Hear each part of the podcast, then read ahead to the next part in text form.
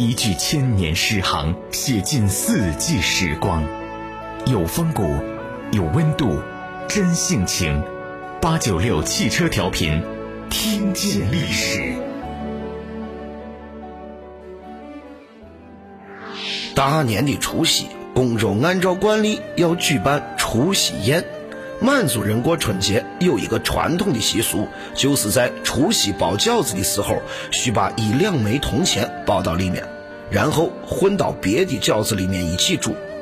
谁在除夕晚上吃着包着钱的饺子，就预示他在新的一年里吉祥发财。那今儿的听见历史，我们就来说说顺治帝吃饺子吞钱的故事。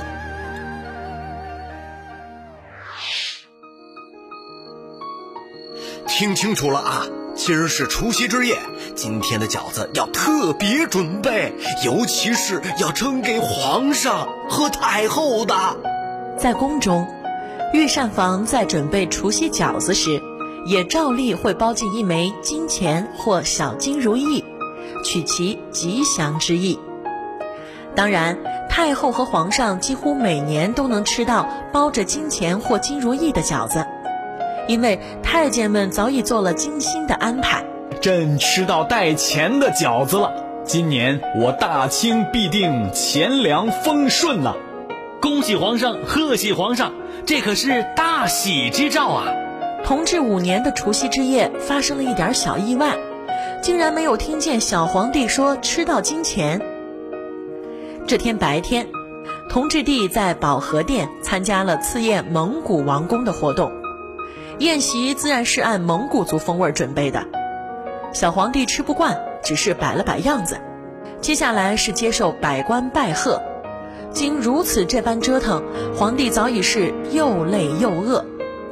除夕宴一摆好，他就狼吞虎咽地吃了起来，一口气儿把放在面前的水饺吃了个精光。在旁伺候的太监就等小皇帝说一声“吃到钱了”，好下跪叩贺。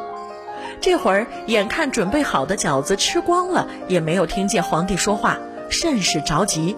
皇上，您吃到钱了吗？年仅十岁、不明其中掌故的小皇帝瞪大了眼睛。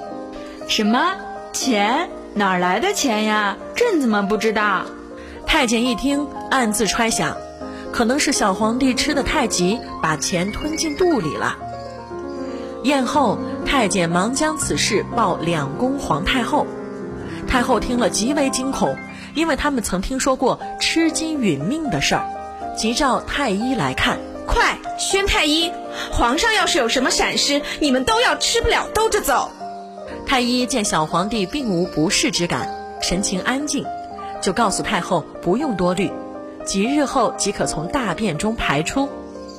太后下狱。令太监每天监视小皇帝的排便。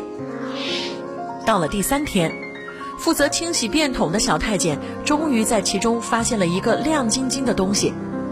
仔细一看，正是那枚钱币。两宫太后闻此，这才放了心。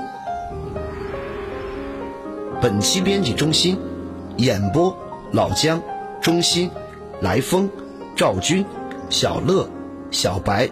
下雪，制作老姜。文化力量，城市榜样，八九六汽车调频，听见历史。